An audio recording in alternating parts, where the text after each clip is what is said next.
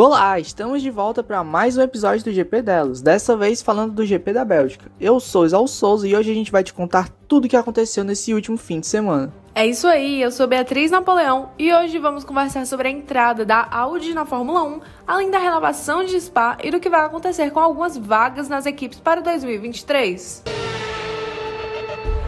E antes do treino qualificatório já tivemos várias punições. Max Verstappen, Charles Leclerc, Lando Norris, Esteban Ocon, Mick Schumacher e Valtteri Bottas foram para o treino sabendo que perderiam posições. Guan Yu Zhou também foi punido antes do terceiro treino livre. Basicamente foram várias trocas desse pessoal: motor, bateria, escapamento, ajustes na unidade de potência. Tanta punição deixou o grid largado um pouco incomum, já que nenhum dos dois líderes do campeonato até então estavam nas primeiras filas. Desde o começo dos treinos livres, foi possível notar que a Red Bull demonstrava superioridade contra a Ferrari nesse circuito. Tanto que a pole na pista foi mesmo do Verstappen e com as punições ficou oficialmente com Carlos Sainz, que fez seis décimos a menos na volta. Mas foi mais rápido do que Sérgio Pérez, que veio logo atrás e não conseguiu aproveitar o domínio da equipe. Leclerc foi o quarto, mas perdeu posições. Assim, o terceiro lugar ficou com Fernando Alonso. Max Verstappen foi o vencedor do Grande Prêmio da Bélgica de Fórmula 1. O holandês da Red Bull largou da 14ª colocação para fazer uma bela corrida de recuperação, com estratégias certeiras da equipe e conquistar a vitória. Sérgio Pérez chegou em segundo, garantindo mais uma dobradinha da Red Bull na temporada. Carlos Sainz fechou o pódio em terceiro lugar. O atual campeão agora tem uma vantagem aparentemente intransponível de 93 pontos sobre seu principal concorrente, ninguém menos do que seu companheiro de equipe da Red Bull, Sérgio Pérez. O Monegasco largou logo atrás de Verstappen, em 15º lugar. Também sancionado por mudanças em peças de motor e caixa de câmbio, além do limite autorizado por temporada. Depois de uma boa largada, evitando os perigos no meio do pelotão, Verstappen foi ultrapassando os adversários um a um até chegar à liderança pela primeira vez, na volta 12 das 44 da prova. Pior foi a situação do seu principal rival em 2021, Lewis Hamilton, da Mercedes. O britânico teve que abandonar logo na primeira volta depois do seu carro se chocar com o do veterano Fernando Alonso, que ainda assim conseguiu terminar a corrida em quinto. O espanhol da Alpine declarou com raiva pelo rádio interno que idiota, fechar a porta assim por fora. Esse cara só sabe dirigir largando da primeira posição. Hamilton reconheceu que o acidente foi culpa sua. Não deixei espaço suficiente e paguei o preço. Não foi intencional, disse o piloto. E logo nas primeiras voltas, Nicholas Latifi da Williams derrapou e saiu levemente da pista. Os pneus de seu carro rodaram nas britas e ao retornar ao asfalto, por pouco não bateram em Esteban Ocon. Quem não conseguiu escapar do vacilo de Latifi foi o Valtteri Bottas da Alfa Romeo, que não tinha nada a ver com a história, mas saiu da pista e teve que abandonar a prova. O papo entre a equipe da Ferrari e Charles Leclerc mais parecia uma conversa entre comadres do que comunicação pelo rádio numa corrida. A todo momento a equipe chamava o piloto e o consultava a respeito dos passos seguintes: pneus, boxes, decisões que costumam ser tomadas pela equipe e apenas comunicadas brevemente aos pilotos mas não aconteceram dessa forma com o Leclerc. Os contatos frequentes mostraram uma Ferrari insegura a respeito da corrida do Monegasco.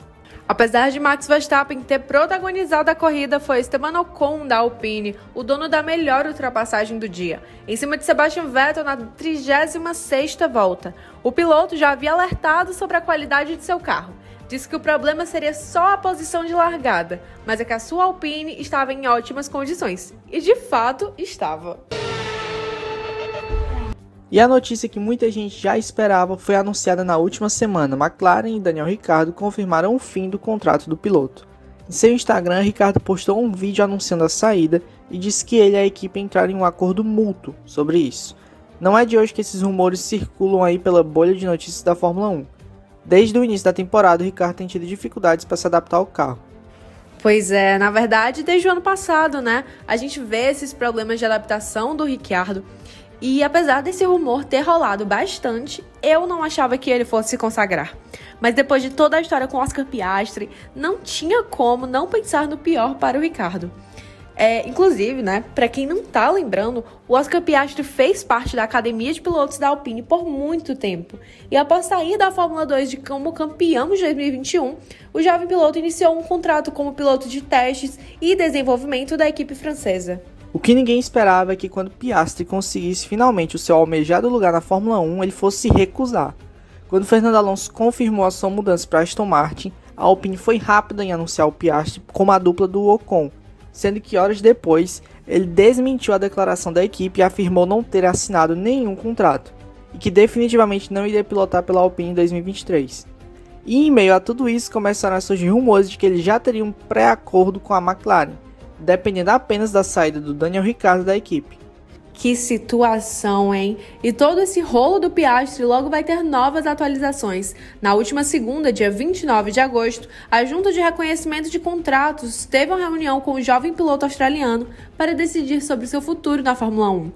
Primeiramente, né, é importante entender que após a decisão tomada, ela não poderá ser recorrida na justiça comum. Caso a Alpine vença, é, não significa que o Piastri vá obrigatoriamente correr lá, ficar por lá, né, por mais um ano. É, mas que a equipe ela pode pedir qualquer valor pelo piloto, ou até mesmo trocá-lo por alguém de seu interesse. Como, por exemplo, o Pierre Gasly, para ter, sei lá, dois pilotos franceses montando a dupla da equipe. Mas se a Alpine perder, a equipe vai poder entrar com uma ação judicial contra o Piastri, só que não sobre esse mesmo assunto. Inclusive, a equipe já manifestou interesse em ingressar com um processo contra o piloto acerca de danos financeiros, para recuperar o valor gasto em todos os anos que ele esteve na academia de pilotos e também no programa de desenvolvimento. Mas e aí, Beatriz? Isso significa necessariamente que o Ricardo volta para a Alpine? Então, não. Claro que a equipe é uma das que mostra interesse no Daniel Ricardo, porque enfim, foram anos muito bons para a Renault com o australiano, mas ela não é a única. Existem duas equipes confirmadas que entraram em contato com ele, mas o rumor cita quatro. Sabemos com certeza de que a Haas e a Alpine conversaram com o Ricardo e meu palpite para as outras duas é a Alpha Tauri e a Alfa Romeo, que são ali duas outras equipes que têm contratos em abertos. E, na minha opinião, de fato, a melhor escolha seria ali a Alpine. É, é a única que eu vejo conseguindo desenvolver um carro minimamente competitivo para a próxima temporada, que com certeza não vai brigar por, por títulos, mas briga por vitórias ou mesmo por pódios. E uma coisa que a gente não pode esquecer é que a McLaren está trocando um piloto experiente, vencedor de oito grandes prêmios, inclusive vencedor da única vitória que a McLaren teve nos últimos 10 anos, por um novato que não só vai precisar se habituar ao carro, mas também a um mundo completamente novo.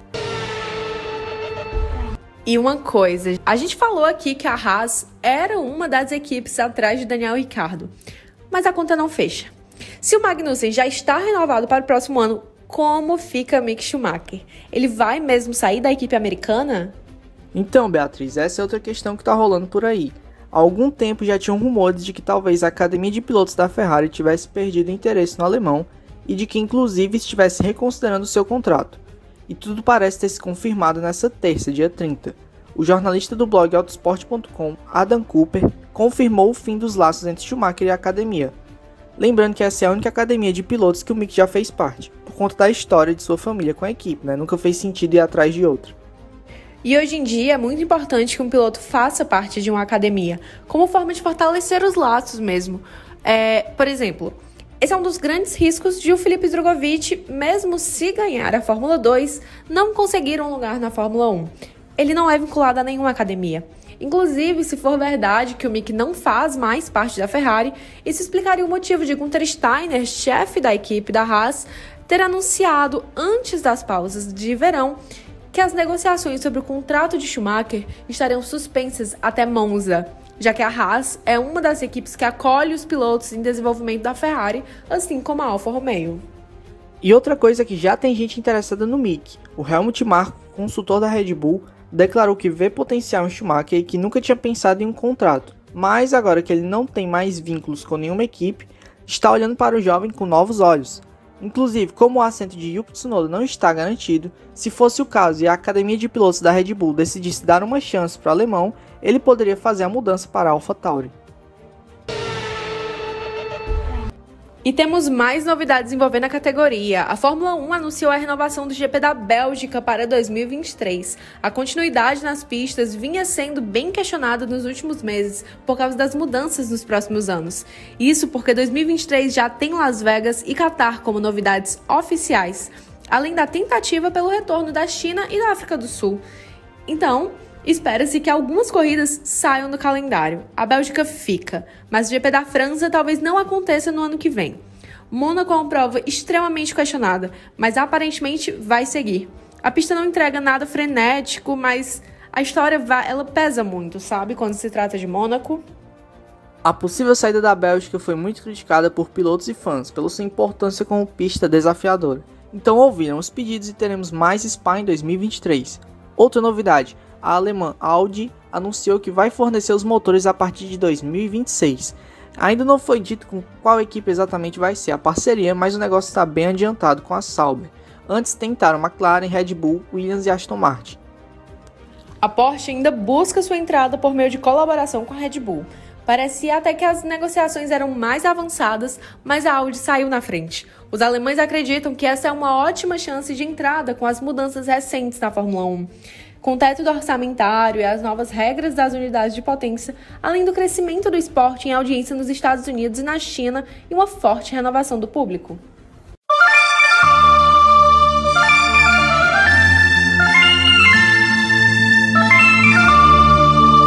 Olá você que ouviu até aqui os últimos segundinhos do GP delas. Logo logo a gente está de volta com as últimas notícias da Fórmula 1.